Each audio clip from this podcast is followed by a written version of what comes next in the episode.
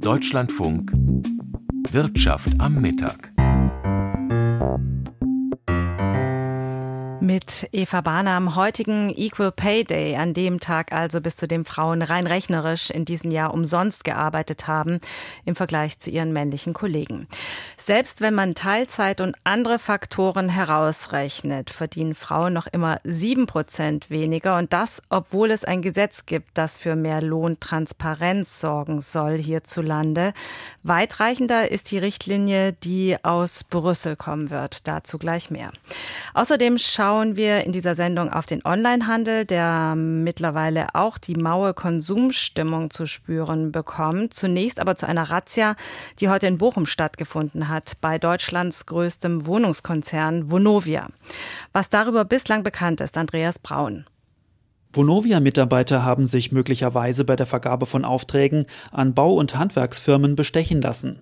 Ermittler der Staatsanwaltschaft Bochum haben heute Morgen Büros in der Firmenzentrale in Bochum nach Beweismitteln für diesen Verdacht durchsucht. Die Staatsanwaltschaft bestätigte gegenüber WDR und Süddeutscher Zeitung, dass es am Morgen eine größere Durchsuchungsmaßnahme im Bereich Wirtschaftsstrafrecht gegeben habe. Man wolle sich wegen noch laufender Ermittlungen aber noch nicht weiter äußern. Vonovia besitzt allein in Deutschland mehr als 500.000 1000 Wohnungen. Entsprechend umfangreiche Aufträge an Handwerker hat der Konzern zu vergeben, um die Gebäude instand zu halten. Vonovia erklärte, dass Ermittlungsbehörden Unterlagen eingesehen hätten, da zum Schaden von Vonovia der Verdacht von mutmaßlich problematischen Vergaben von Aufträgen an Nachunternehmer bestehe. Vonovia kooperiere als Geschädigte vollumfänglich mit den Behörden. Über die Razzia bei Vonovia Andreas Braun. Der Handel im Internet hat in den Pandemiejahren 2020 und 2021 sehr stark profitieren können, als die Läden in den Innenstädten geschlossen waren. Dieser Rückenwind scheint nun aber langsam vorbei zu sein. Stattdessen bekommt seit geraumer Zeit auch Online-Händler die Konsumzurückhaltung von Verbraucherinnen und Verbrauchern zu spüren, die mit hohen Lebenshaltungskosten kämpfen. Zum Beispiel der Modekonzern Zalando, der heute seine Bilanz vorgelegt hat. Aus Berlin berichtet Dieter Nürnberger. Die Zeiten starken Wachstums bei Zalando sind vorbei. Zwar konnte im vergangenen Jahr noch die Schwelle von 50 Millionen Kunden übertroffen werden, doch parallel hat das DAX-Unternehmen die gegenwärtige Kaufzurückhaltung zu spüren bekommen. Laut heute vorgestellter Bilanz gab es beim Umsatz einen leichten Rückgang auf nun 10,3 Milliarden Euro. Der bereinigte Gewinn brach regelrecht ein, von über 460 Millionen auf nun rund 180 Millionen Euro. Während der Corona-Zeit konnte das Unternehmen noch überproportional von der Online-Einkaufslust profitieren, doch derzeit lasse sich die Nachfrage nur recht schwer vorhersagen. Dennoch habe Zalando die angepasste Prognose für 2022 in einem schwierigen wirtschaftlichen Umfeld erreichen können, sagt Robert Gens, Co-Chef des Online-Mode- und Lifestyle-Händlers. We also proved that we're able to act quickly and decisively wir haben bewiesen, dass wir schnell und auch entschieden auf kurzfristige Herausforderungen reagieren können, trotz weiterhin vorhandener Unsicherheiten, so Robert Gens. So wurden Margen verbessert, indem beispielsweise ein Mindestbestellwert eingeführt wurde. Kunden müssen seitdem für rund 30 Euro einkaufen, sonst wird eine Liefergebühr von 4,90 Euro erhoben. Vor allem die Logistik schmälert die Gewinnmarge. In Deutschland liegt die Rücksendequote bei online bestellter Mode im internationalen Vergleich auf einem Höchstwert.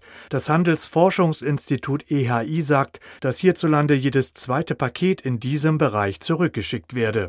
Zudem wurden 2022 Marketingausgaben reduziert und im Februar schließlich kündigte das Unternehmen einen Stellenabbau von mehreren hundert Arbeitsplätzen an. Im Moment laufen Gespräche mit den Betroffenen. Rund 16.000 Beschäftigte arbeiten für Zalando. Ein schwieriger Einschnitt, sagt Robert Gens. But we want to reduce complexities.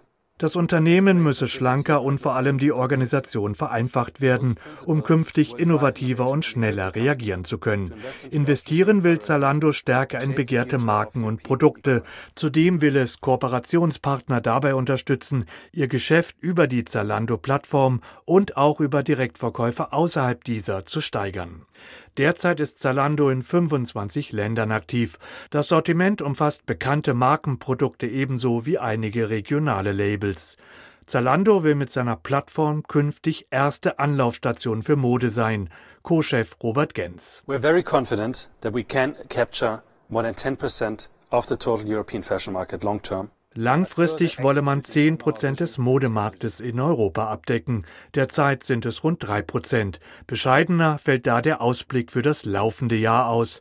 Läuft es gut, könnte die Umsatzentwicklung bei 4 Prozent liegen. Bei schlechtem Verlauf allerdings auch bei einem Minus von einem Prozent. Soweit Dieter Nürnberger und den Ausblick und die Zahlen von Salando, die nehmen wir mit in den Frankfurter Börsensaal zu Claudia Werle. Frau Werle, wie kam die Bilanz denn an? Gut, dass der Onlinehändler mit Gewinneinbrüchen zu kämpfen hat, ist das eine. Dass mittelfristig die Perspektiven besser werden sollen, ist das andere. Und so ist es auch zu erklären, dass Zalando-Aktien zwischenzeitlich mit Abstand zu den großen Gewinnern im DAX gehörten. Im Moment sehen wir immer noch ein Plus von mehr als einem Prozent. Ja, die Lage bei Zalando, das ist keineswegs äh, eine Ausnahme. Viele Onlinehändler haben in den Hochzeiten der Pandemie davon profitieren können, dass Geschäfte geschlossen waren, dass Kunden oftmals gar keine andere Möglichkeit Möglichkeit hatten, als Waren online einzukaufen. Und jetzt merkt man auf einmal, es geht ja nicht immer nur weiter nach oben. Kurz vor der Sendung habe ich über die Situation im Onlinehandel mit Johannes Hesche gesprochen. Er ist Leiter des Portfolio-Managements bei Akates. Wie es um den Handel steht, ist ein Themenbereich, den er im Auge hat. Warum viele Onlinehändler derzeit mit Problemen zu kämpfen haben, wollte ich von ihm wissen. Ein wichtiger Grund, das ist die nach wie vor hohe Inflation, sagt er. Denn äh, je inflationärer das gesamte Umfeld, umso mehr überlegt man sich, ja, was brauche ich denn wirklich und worauf kann ich eventuell verzichten? Und da sind es halt eben die Produkte des nicht alltäglichen Bedarfs, die genau in den letzten Jahren sehr viel gekauft wurden im Onlinehandel, auf die man dann verzichten kann. Und deswegen leiden eben die Onlinehändler und wachsen eben nicht mehr in dieser äh, Geschwindigkeit, wie sie das vor der Corona-Krise noch getan haben. Was gehört zu den Produkten des nicht alltäglichen Bedarfs? Da denke ich zum Beispiel eben an Schuhe, Bücher, Möbel oder eben Elektronikartikel, das waren eben die Produktkategorien, die eben im Onlinehandel vornehmlich gekauft wurden und Dinge des alltäglichen Bedarfs wie eben Lebensmittel, da wurde in der Vergangenheit viel, viel weniger online gekauft und nach wie vor ist da noch wenig im Onlinehandel verfügbar. Lange Zeit glaubte man ja, man müsse Waren nur online anbieten und die Geschäfte laufen wie geschmiert. Warum funktioniert das im Moment nicht? Das sind eben genau diese Gründe, dass die Leute eben weniger frei verfügbares Einkommen haben. Das ist wahrscheinlich das größte Problem. Und das zweite Problem ist, es ist auch die Konkurrenz viel, viel größer geworden. Es ist ja im Übrigen auch nicht nur der Onlinehandel, der darunter zu leiden hat, denn auch der stationäre Handel, wenn wir Peek und Kloppenburg im Kopf behalten oder das Economy mit äh, Mediamarkt Saturn, auch die haben ja größere Probleme, ihre Produkte der mittleren Preiskategorie am Ende an den Konsumenten zu bringen. Luxussegment läuft, sehr, sehr billig läuft, aber das sind eben nicht unbedingt die Kategorien, die online viel verkauft werden. Den stationären Einzelhandel haben Sie eben angesprochen. Äh, woran krankt der stationäre Einzelhandel? Also der stationäre Einzelhandel, der krankt eben zum einen darunter, dass es eben diesen Trend hin zu E-Commerce auch weiterhin geben wird der ist jetzt vielleicht ein bisschen unterbrochen. Das ist das erste Problem. Das zweite Problem ist, die Leute haben die Möglichkeit, alle Preise sehr, sehr einfach und per Knopfdruck auf ihrem Smartphone zu vergleichen. Da denkt man an jede Vergleichsplattform. Und dann äh, sind sie eben nicht mehr bereit, irgendwo bei Peek und Kloppenburg ein bisschen mehr für das T-Shirt zu bezahlen, als sie dann online dafür zum Beispiel bezahlt hätten. Da sehe ich die größten Probleme auch für den Offline-Handel. Aber auch viele stationäre Einzelhändler bieten durchaus die Möglichkeit an, online zu bestellen und online einzukaufen. Das bieten viele an.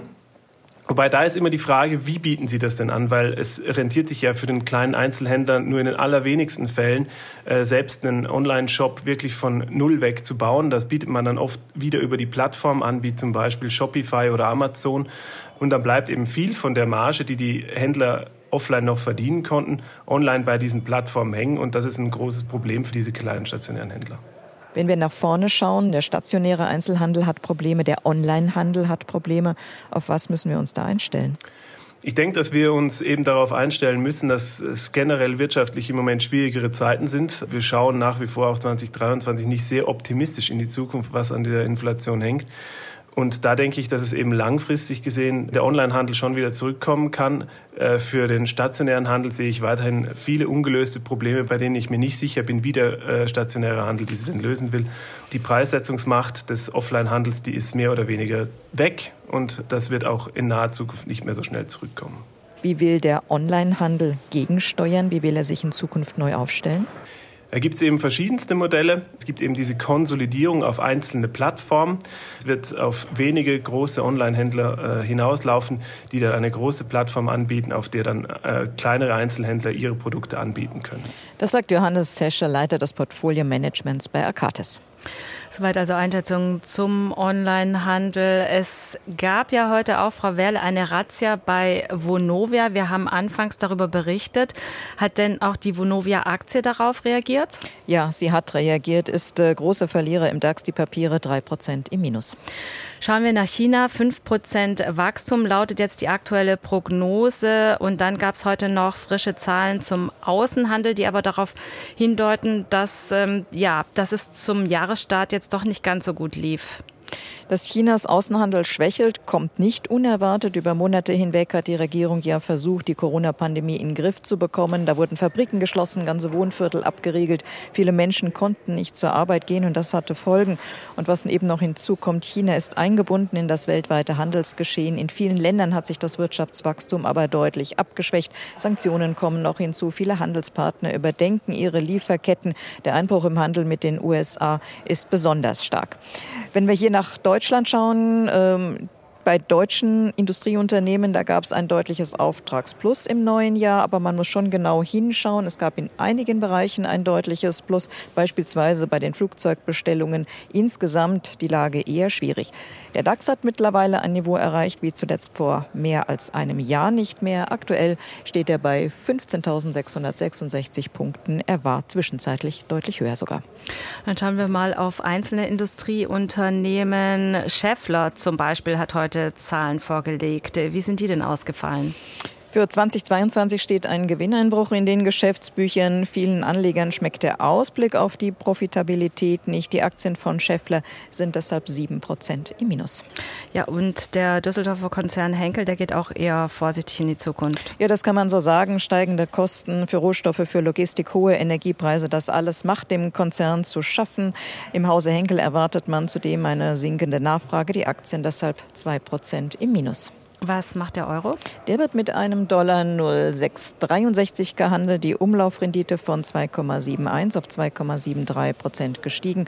Und für die Feinunze Gold müssen 1.839 Dollar 50 gezahlt werden. Börseninformationen waren das von Claudia Werde. Vielen Dank nach Frankfurt.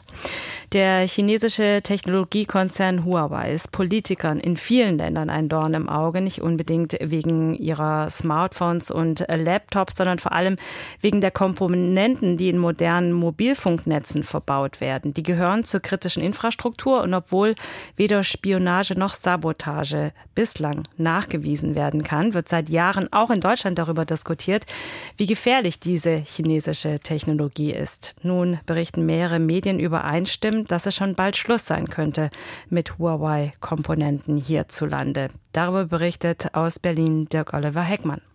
Schon im Jahr 2021 hatte die damalige Große Koalition ein Gesetz verabschiedet, das das Ziel hatte, chinesische Anbieter wie Huawei oder ZTE aus der kritischen Infrastruktur Deutschlands zurückzudrängen. Konkret wollte die damalige Bundesregierung damit verhindern, dass beim Ausbau des 5G-Mobilfunknetzes chinesische Anbieter in größerem Umfang zum Zuge kommen. Die neue Bundesregierung will jetzt nachsteuern. Das Bundesinnenministerium will sich in den kommenden Monaten einen Überblick verschaffen, welche Technik in den Mobilfunknetzen überhaupt verbaut ist. Anschließend könnten auch Verbote ausgesprochen werden.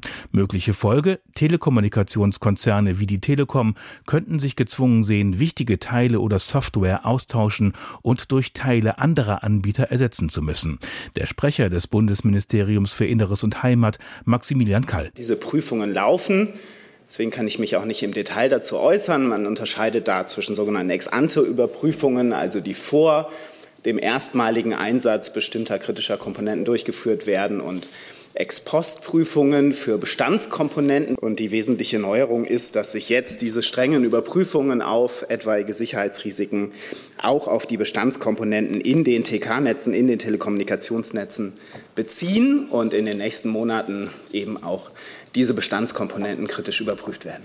Peking weist es zwar zurück, die Bundesregierung aber geht beim halbstaatlichen Konzern Huawei und anderen chinesischen Unternehmen von einem hohen staatlichen Einfluss aus.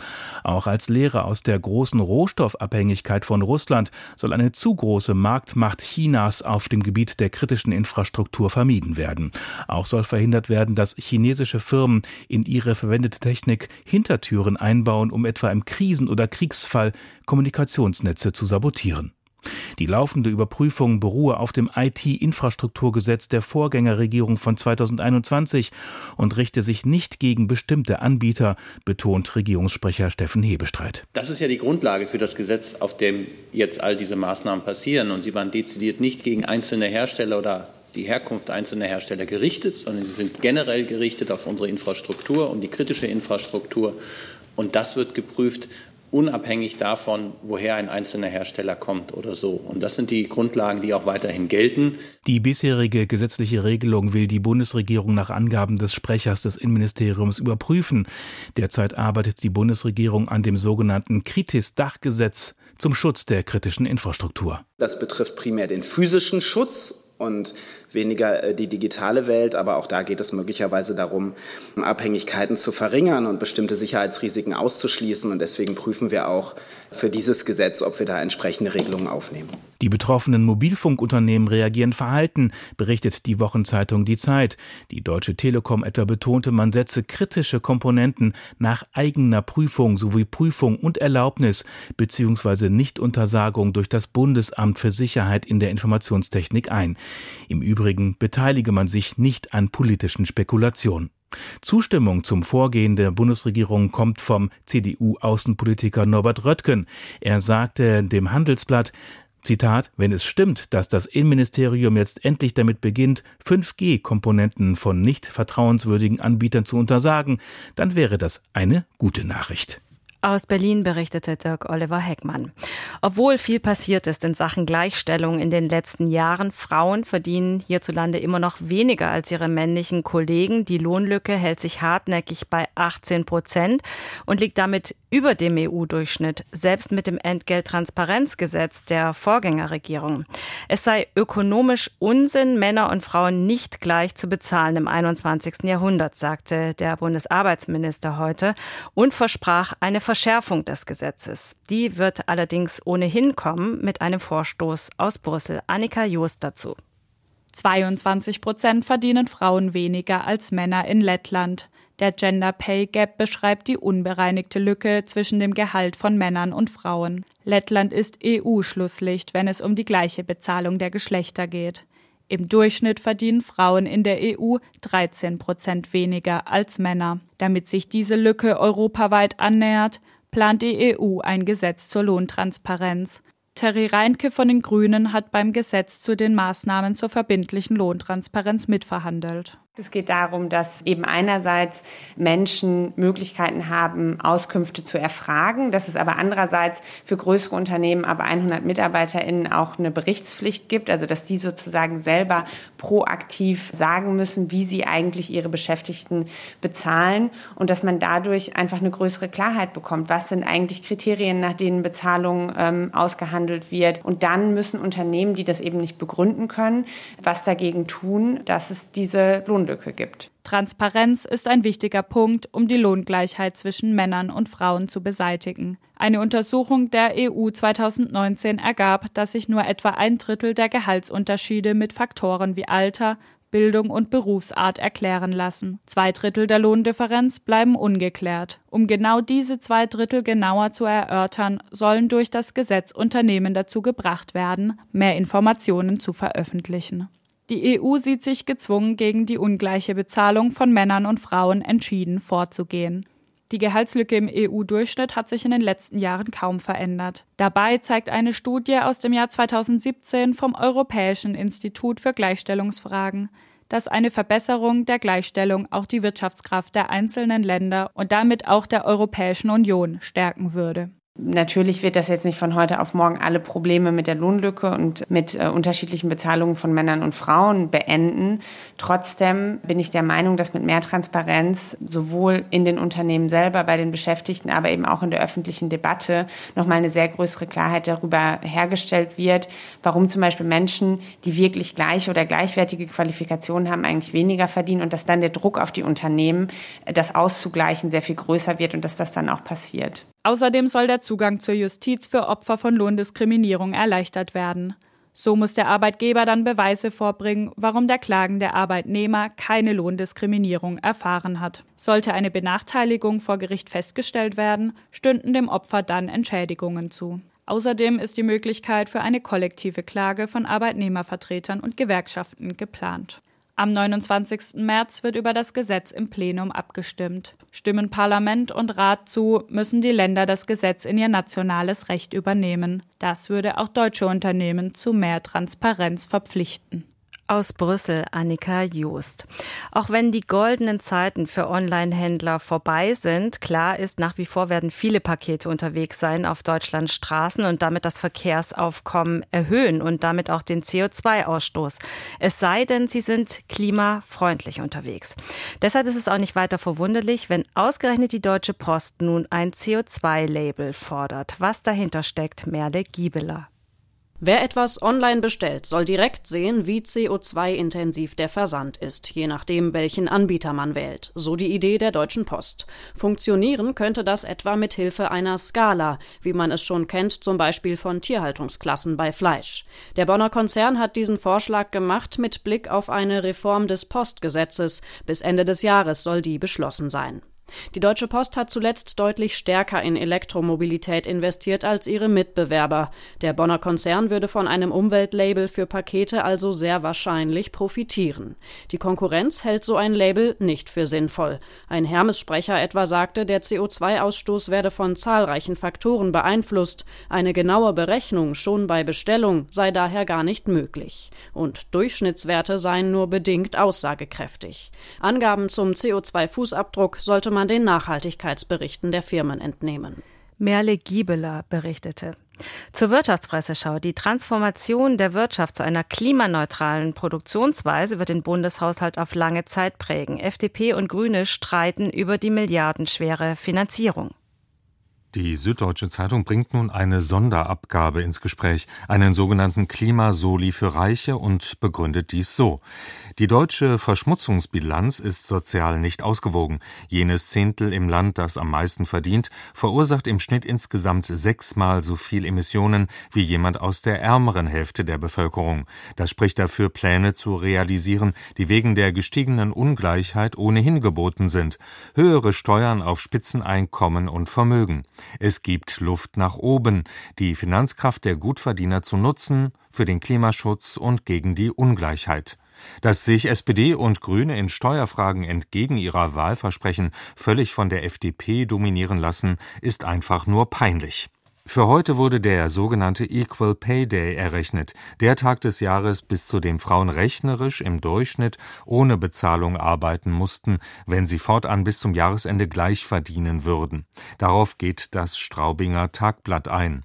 Es bleibt ein Problem, dass Berufe im sozialen Bereich sowie im Bildungs- und im Dienstleistungswesen vergleichsweise schlecht bezahlt werden. Erschwerend kommt hinzu, dass etliche Frauen in Teilzeit arbeiten und Erwerbspausen machen, weil sie sich um Kinder kümmern oder um ältere und pflegebedürftige Angehörige. Der Staat sollte Rahmenbedingungen schaffen, die ein Maximum an Flexibilität und individuellen Lösungen ermöglichen. Er sollte Paaren jedoch nicht reinreden, sondern es ihnen überlassen, wie sie die Familienarbeit untereinander aufteilen. Die Frankfurter Rundschau befasst sich mit der anhaltend hohen Zahl von Schulabbrechern.